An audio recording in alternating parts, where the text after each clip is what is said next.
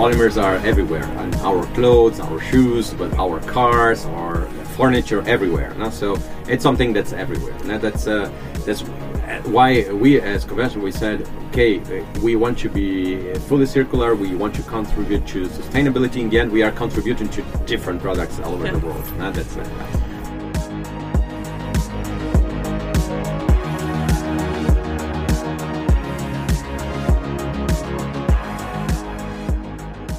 Dear listeners, you're very welcome to a new episode from Designing the Future. We welcome you in the Circular Design Building and Construction Summit What's Next in Berlin. And well, coming to What's Next, I'm here in my podcast together with Fernando Resende from Covestro. May you want to introduce yourself? Yes, hello, good morning. That's uh, yeah, I'm Fernando Resende from the company Covestro. I'm responsible for the building and construction sector. Uh, I'm civil engineer. I've been working with Covestro since uh, 12 years, responsible for the, the markets in Europe, Latin America, and Middle East. Yeah, and a pleasure to be here uh, to talk with you. Yeah, so introduce what's your topic, what your company does, and then Yes. what fascinates you for that topic. Okay, okay. Yeah, our uh, company we produce uh, materials. We produce raw materials for different industries, but also for construction. Construction is one of the main markets for us. We supply also for automotive industry, for furniture industry, different uh, different industries uh, worldwide. Uh, but uh, since uh, more or less three years ago, the company uh, defined the, the vision, and the vision is to be fully circular, uh, meaning that we are investing year after year in new technologies, new processes to really uh, go in direction of uh, circularity and to reduce the CO2 emissions of the materials we, we produce. uh. And I think that's uh, very important because we, we know uh, we have, uh, let's say, globally different targets for uh, achieving climate neutrality. So, also from the materials perspective, it's important that we, we reduce uh, these emissions. No? And being a construction engineer, for me, it's, uh, is very um, it's a kind of mission for me no? that we can contribute also for the construction sector for reducing the embodied carbon from the materials and really contributing to the climate neutrality. Also, from our portfolio, one of the main products is uh, building insulation, which is already doing a lot for reducing the uh, energy consumption of buildings. And now we are also reducing the emissions uh, from the material uh, perspective, now, which is, I would say, a double benefit. Yes. So now we've been talking a lot about materials, but like, can we go a little deeper? What kind of material is it? Yes, yes. Uh, we have, let's say, two main products in our lines. Which one is uh, the polyurethane, and the other one is polycarbonate. Uh, complicated names, but in practical terms, when we talk about, let's say, construction, uh, one is for building insulation. That's usually is called PU or the PIR insulation. Uh, with, that we produce, and the other it's uh, for more for polycarbonate sheets, no? uh, which is used for, for instance, for stadiums, for different applications in uh, industrial buildings, no? Uh, and then, yeah, those are the main products. But also we have in for construction coatings, adhesives, sealants. Uh, there is a big variety of uh, niche products that we apply in, in construction sector. So what fascinates you about it? Yeah, I think that's uh, when we, we talk about materials. Now we are talking about how we can transform uh, the way we are building, the, the way they are being applied in terms of performance, in terms of sustainability. This uh, when we talk about circularity, now how we can, because uh, um, so far we are using, uh, let's say, we use a lot of like petroleum for, for producing these materials, but now we are talking about let's use uh, bio, let's use bio waste. To produce these, and that's a big transformation. Right? And then I think that's uh, something that uh, really it's uh, it's contributing to uh, when we discuss with our customers how can we produce things uh, for recycling or for uh, let's say design for reuse. Not all these things are, are fascinating about the materials because then we need really to play with the, the let's say the uh, the properties, uh, the, the the way we're gonna apply them. I think there are many Yes. aspects that we, we can explore. No? So you're very innovative when it comes to your products, but is there still more potential when it comes to sustainability? Yes, yes. Uh, I would say yes. There, there's a, there is a vast field there that we we can explore, right? And sustainability, because of course, uh, when we say uh, we have a very uh, let's say clear target for reducing CO2 emissions, no, And CO2 emissions, uh, we need to apply different, let's say, actions to, to reduce the CO2. One, it's on the manufacturing process uh, that we uh, really are investing more efficient uh, process to, uh, let's say, use less energy. But also, we are investing a lot in renewable energy, like wind power, solar power, hydrogen, to really reduce uh, the, the emissions from the production. Huh? Covestro has a very clear target by 2035 to be climate neutral in scope 1 and 2 which are the emissions from uh, the production uh, f- from this uh, from our operations no? So uh, we are investing a lot in this direction no? But i would say that's one pillar. Uh, the other pillar it's it's about the, the alternative raw materials. And there we can uh, reduce the CO2 emissions by uh, having uh, bio products, by having uh, bio waste, but also we can use uh, waste from other industries uh, to, to incorporate in our materials or uh, use our own materials. And then, then we are talking really about recycling. Now we can do chemical recycling. Uh, today we have already a project uh, because we produce uh, polyurethane not only for buildings but also Yes. for for uh, mattresses, for instance, and we can transform mattresses into liquids, if I could say like this, and again into the Oh, that's so chemicals, and then again in mattresses. Not so. Yeah, that, uh, that's uh, I would say the, in terms of alternative uh, raw materials is something that uh, we can let's say really transform uh, Yes. the value chain. Uh, and then afterwards, of course, uh, let's say very important recycling. no? So at Covestro we have today more than 30 projects in the area of recycling. That uh, really to really bring uh, solutions for, for the different materials because we have more than 1,000 products in our portfolio. So it's very important that we let's say find the different solutions because they have different properties. Then really we need to to invest uh, a lot. And then today we have a very a lot of people dedicated to recycling projects. No, Yes. yeah, and yeah, So one more thing, like you've already been talking about it, is so there is a lot of circularity, there is recycling, um, but there will always be waste, right? yes, yes, yes, yeah. And then I would say that that's uh, um something that we can have raw material, no? because when we have waste. One, one thing that we are using a lot already today for producing uh, insulation boards, it's bio waste. Because when we talk about agriculture, we say that they have a, let's say, 30% of the agriculture uh, production goes to waste. Unfortunately, that's a, a statistic that, that's there. But what we are doing, instead of uh, making this uh, simply as waste, we are uh, using these materials to uh, this, uh, let's say, ways to produce ma- materials. And what is good about this, because we are reducing the use of petroleum and using this waste. Uh, so, and then I think that's uh, one uh, way. We are also uh, using uh, cooking oil. I know, I saw it. That's so interesting. I wanted to ask you about Yeah. it. So, I- how does it work? How do you use cooking oil? Yeah, cooking oil it's a is a very let's say simple principle because you know uh, we for producing the materials we can use oil, petroleum, no, but then also this uh, uh, oil that we use, cooking oil, is a kind of oil, no. So why not to transform this in Yes. uh, let's say raw materials, no? And then today that's uh, already uh, being applied, we can really uh, collect this uh, oil from different restaurants, from product industrial production. They they produce food, they use this uh, oil, and then we can collect this and then transform into uh, the main component for our product. And then afterwards, uh, to use this for producing building insulation, for producing polycarbonate sheets, different materials uh, that we produce. Not so. Yeah. But yeah, how do you collect cooking oil? Yeah, that's uh, it came is coming uh, from our suppliers, and then of course they have their value chain. They are connected to different companies that produce food, no?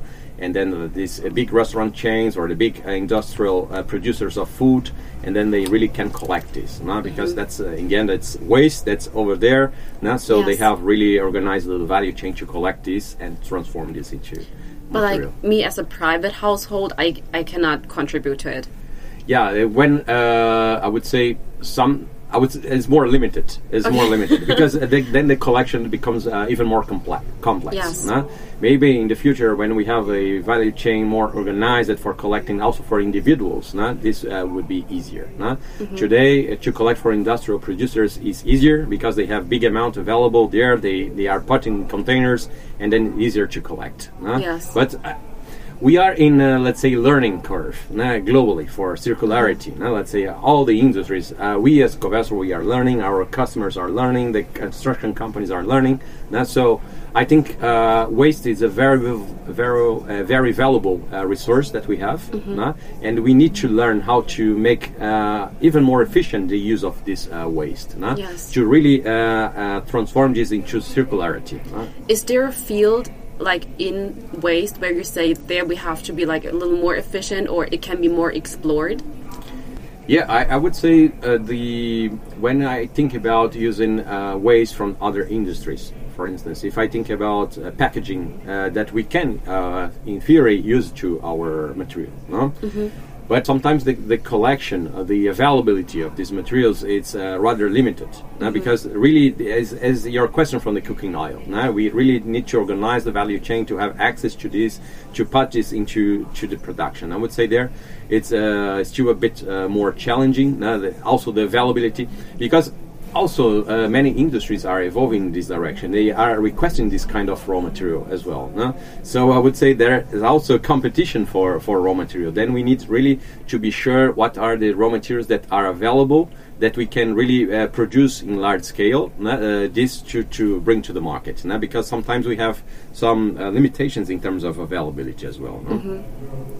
That's I think like personally I think that's so nice to know that I think we all know that in industry we have waste, but I never knew how the how people or companies use their waste and that there's like it's not is it can you actually call it waste any longer? Yeah, that's that's a good point. I, th- I think there would be like I would uh, change this for raw material because in the end it's a raw material. No? Yes. It's no longer waste. There is a lot of value on that. no? Exactly. Yeah. So far was something that were uh, let's say uh, this waste was in landfill, no? or where uh, let's say over there, no? polluting let's say the environment, and now uh, there are many opportunities to to collect this no? and that's something that we are let's say uh, when we join the, the design in the future here because that's something that we want to uh, tell people no? these resources are there they are available no? then uh, Yes. please uh, try to specify more of this uh, in your uh, projects no? because then you help uh, to transform this value chain no? because of course the fossil based solutions are still there no? But uh, when, well, let's say, people start to specify low carbon materials, we are uh, promoting the use of this waste. Right? So I think that's a, way of, if I say, how an architect could contribute totally. for that. no? But like what about the costs? So because I think companies are always looking for the cheapest and easiest solution. Yeah, I, I think that's a, that's an important uh, question. Of course, uh, these um, raw materials they have uh, they are more expensive still because people say ah that's waste, uh, and then should be let's say for free. Uh, but still, uh, let's say the logistics to collect this to to make this available. Uh, as I said. Cooking oil, we need to collect from different, let's say, industrial producers, and then we need truck. We need, let's say, to collect this to bring some some point to transform this, and this is uh, adding cost. no? Of course, uh, when we start to think about scale, no, we can, let's say, reduce uh, this cost. no? But one thing that's very important to keep in mind because it's not all about money. We are also talking about the environment? Yes. and then uh, we are talking about CO2 reduction, no? and then for us, Covestro, this also costs more. We are paying more for having this raw material for, uh, let's say, extracting this waste and transform this. no? But as we have the target to really reduce the CO2 emissions, we said we need to invest more now. No? It's a commitment from the company itself to the CO2 reduction. No? So that's, um, I think this, uh, we should, let's say, we have one currency which is money, but also CO2 is a very valuable uh, currency that we should pay attention to. Uh, so it's not only about, let's say, the, the monetary value, but also CO2 should be taken into consideration if we want to be climate neutral and really contribute to the situation, the very critical situation that we have on the planet. Uh, no? And we'll be critical, more and more critical over the next years. We know that. Yes. No? But so you were also saying like you're you have a focus on the construction market. Yes, But yes. what do you think is the mindset at the moment? Is it more like we're we're trying to get to a more sustainable way or we're already there or some people still say, well no, it's for us it's like it doesn't make sense. Yeah, I, I would say um, the majority uh, majority say uh, cost is the most important driver. Now construction is very cost driven. Yes. we have some niche, uh, let's say, customers, niche companies that they have, uh, for instance, scope three targets to reducing uh, for reducing their uh, emissions, huh? and these companies are starting to use. They are the pioneers. Huh? But I would say overall, uh, that let's say it's still very conservative, not very focused on costs. We, we still have a lot of, uh, let's, let's say, a long path ahead, and we need to educate. And then sometimes uh, when we, because of course we are a chemical company, when we say we are using, let's say, cooking oil or waste, and people say, oh, how that can be, what are the real benefits? Ah, but you are still a chemical company, and then that's a, pro- it sounds like something bad, and then then we really need to it's not like this no? let's say we are also transforming ourselves the, the chemical company that you knew from the past is changing also no? so uh, also we need to educate uh, people and then that's also our role not to in marketing area not to say people that there is uh, something available that's not bad as you think no? that's uh, That's something I just wanted you to ask because I feel like so many people really think like we have to be more sustainable, we have to change something. But you, I, I personally think you always need a pioneer. You always need someone that says, "Okay, let me do this, and then I will, I will catch up with you." Yes, that's exactly the point. Now, uh, at Covestro, when we decided three years ago we wanted to be fully circular, was exactly like this. Many people of the company say, "Oh, you crazy! Circular economy. People will not pay. People will not give value for this." But we said that's the future. That's what we believe. Now, CO two it's something that we need to reduce. Now, then we really need to go in this direction. Huh? And today, after more or less three years, we see that customers from us they are also thinking the same way. They are starting these, pioneers. No? We, we have a company called Recticel from Belgium. They are already applying this, no? and they, they said uh, they have scope three targets. They said that's the future. We need to invest on this. No? So there are uh, different customers that are investing on this uh, in this direction, and they are the, the pioneers in the market, and they are influencing the, the others. no? Because when they start to, to produce this way, the others are saying, "Oh, maybe that's feasible. Maybe that's something that I also can do." No, and then they start to, to influence the others. And then we, when we see the numbers from from uh, different customers, they say we are reducing the emissions by 43 percent, by 45 percent. So, so the numbers are also relevant. It's not something that we are saying we are reducing by five percent. It's really above 40 percent that we are talking in this case. In the case of our raw material that we are producing, we are producing this product climate neutral. So really, we are really bringing something for impacting. No, that's uh, yeah. But so how does how does it work? Well, because I've heard is recyclable also durable? Does it have the same lifespan? Yeah, that's uh, yeah. Thanks for for this question. yeah, I, I think there are two t- uh, types of recycling. One is the mechanical recycling, when we let's say transform the materials into small pieces and we glue them uh, together uh, to transform in some material. No?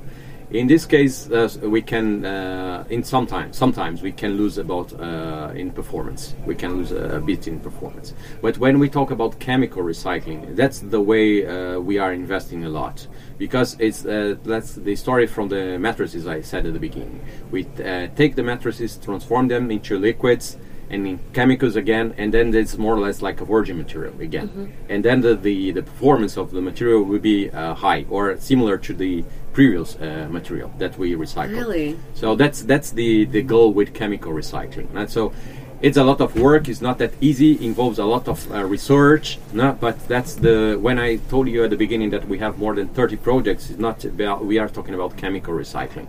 We are also investing in recycling with bacteria, not to really using bacteria to uh, decompose the materials and transform them uh, into chemicals again and to using the material. So it's really to uh, assure that the performance uh, will be uh, the same or superior no, in some cases. No. So you're actually researching that? Yes. Yes. Also, actually. like with bacteria? Yes, exactly. Yeah, we have uh, projects also in this direction for some kinds of polymers that we produce. They is able to use this. Uh, we are able to use this kind of technology. Yeah, and then there there is one of the options that we have. So for, as I said, we have many different products in our portfolio. Yeah. For some, that's not uh, let's say possible, but for some, they, that's a reality. Yeah. When I was looking at your product, I was so fascinated because you're also giving examples in what you you're like you can put your materials in. And I was reading the one about footwear, That's so Yeah. interesting because I think we like we consumers we never think about what material is I don't know this made of. Yes, but then yes. when you actually start like researching companies and looking at what they do, you just see, oh well, I don't really know what a polymer is. I don't know what you use it for. But then when you look it up and the company gives you, hey, well, you, you actually use it in your everyday life. Yes. That's so interesting. Yeah, that's true. Polymers are everywhere on our clothes, our shoes, but our cars, our furniture, everywhere. No? So it's something that's everywhere. Now that's uh, that's why we as Covestro we said, okay, uh, we want to be fully circular. We want to contribute to sustainability. In the end, we are contributing to different products all over the world. Now that's uh, yeah. But so you have this one cooperation with the footwear. Are you looking like how does it work? Are you looking for more partnerships or how did Yes, yes. how did you come up with this? Yeah, that's one pillar there I didn't mention. Uh, Mm-hmm. the, the fourth pillar, because uh, before I said alternative materials, recycling, I said about, uh, let's say, scope one and two reduction, but this is actually our fourth pillar, Mm-hmm. uh, which is uh, this joint solution. For achieving circularity, we cannot do this alone. We really, we do need the value chain. We need the recycling companies. We need the construction companies which are generating, let's say, waste, and then we need to just uh, uh, have them connected to the recycling companies. We need the universities because, of course, we don't have all the knowledge uh, at our company. Then we need external knowledge. It's really about cooperation. Now, circular economy alone is not possible. That's uh, for us uh, very clear, and we do have a lot of cooperation. One example of this is uh, one project that we have here in Europe called uh, Circular Foam. is a EU uh, EU funded uh, project. Covestro is leading this uh, together with other uh, more than 20 companies uh, from uh, let's say different manufacturers of polyurethane to uh, make uh, possible the recycling of uh, PU insulation. Uh, so that's a typical example. More than 20 uh, companies working together to to find in, uh, to find a solution for recycling of uh, rigid uh, insulation, which is basically the uh, PIR PU in our case. Yeah, so I've seen your example up in the Future House of Innovation. I Yes. think you have it up there. Is that Yes, yeah, Yes. yeah, yeah, yeah.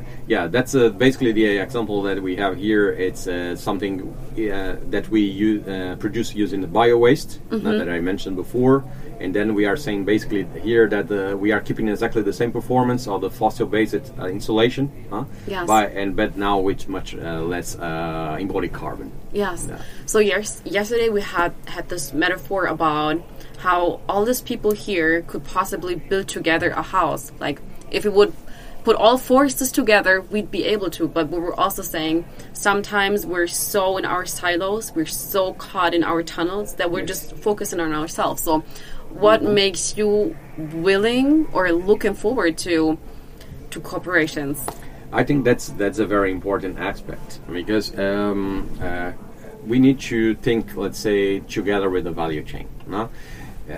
By uh, by Covestro, by uh, we are here at this event, but we don't have, let's say, our direct customers here because our direct customers are the manufacturers of materials.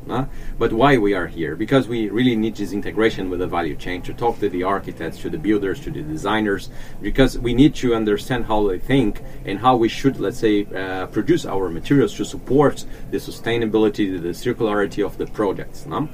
And then when we think about concepts like designing uh, for recycling, designing for reuse, we cannot do this alone. We need to uh, we need our customers, but we need the architects, the way they are thinking the buildings, how this material will fit to the building. nah? And sometimes it's not only about only uh, our material.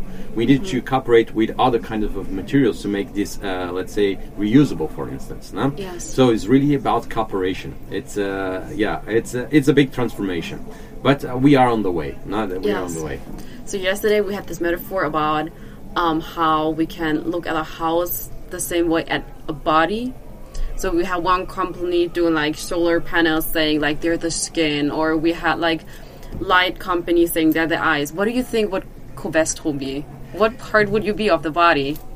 What? Okay. Would you be more like the blood, or what do you Uh, think? I, w- I would say we are part of the skin as well, because we Yes. are helping uh, to keep the let's say the, the, the buildings warmer No? Yes. So to protect them for from the, the temperatures outside can, can be Yes. when it's very hot or very cold outside or very warm. No? And then So, we are protecting with, yeah, with the insulation. no? Exactly. We have like the skin on top where we have solar panels and facets. Exactly. But then beneath, like, our, I don't know, fat layers or something. Yeah, this yeah, is, yeah. This is what you do. Yeah, then yeah, exactly. Yeah, This- it's, uh, let's This say is very nice, I like that. Heat protection. Heat protection. That's yeah. That's what we are doing. Yeah. So we're almost at the end of the podcast, looking at the time. Okay. But we have our leading question that I would like to ask you. Well, here it's in German. I'm sorry. But Okay, like, uh, we're, we're usually just asking, like, with the current challenges we have, how can we still reach our goal of a more sustainable and circular future? Okay, yeah, I think that's uh, that's one one let's say example that I, I didn't mention, but then I think that's a good opportunity here to, Go to for it. mention what we, what we are doing. Yes. For instance, uh, nowadays uh, we we have a project, we have a case that we also presented here uh, at the event, which is the Stadtquartier uh, 2050. No, it's a project that was developed in the south of Germany, uh, and it's a project which is climate neutral and affordable. Uh, it's uh, actually a reference project for the German government. uh, and there uh, we use uh, massively the it's, uh, PIR insulation. uh. usually it's not the typical insulation that's used in this kind of building. No? But the big advantage of this uh, is uh, it has a very good lambda value, meaning the insulation property is very good. no? And then uh, we um, need much less material uh, for that. no? When we reduce uh, the thickness of the external wall by using this material, in this case, uh, we were able to save about 10 centimeters. That's so much. And then Yes. what was uh, done? We put this 10 centimeters inside Yes. instead because we, we have the space available. Yes. And we were able in this uh, condominium we have 108 apartments, and we uh, by doing this we add three apartments more, which means 214 uh, square meters more. Let's say, and then of course the cost they paid off, and we were able to produce something uh, to help to, to support this climate neutrality. No? Yes. At this project and adding three apartments more. No? Which is uh, when we talk is social housing, then space is very important because we you know Look at uh, urban density. I mean, cities yeah. are getting more crowded. We need that space. We need so this. 10 centimeters can be so much. And, and you know the demand that there is, uh, for instance, here in Germany for, for apartments. And so in this case was more or less three percent more in area, but 3 percent more for every kind of buildings that we are, let's say, aiming to have here in Germany. For instance, no?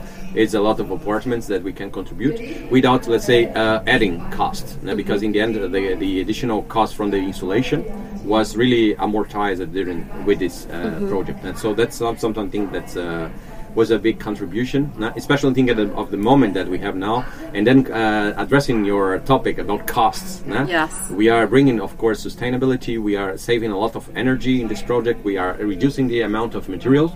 We also uh, were able to recycle all the, the insulation from this uh, project, no? and uh, of course uh, with a very competitive cost. That's so. I think that's more or less the one answer for for the current, uh, let's say, situation that we have in the, Yes. in construction uh, sector. Yes. Thank you so much. Yeah, my pleasure. my pleasure. Thank you. Thank you for the questions. Liebe Zuhörerinnen und Zuhörer, das war Designing the Future auf Stimmenfang, live aus der Strähle Teambox. Vielen Dank fürs Zuhören.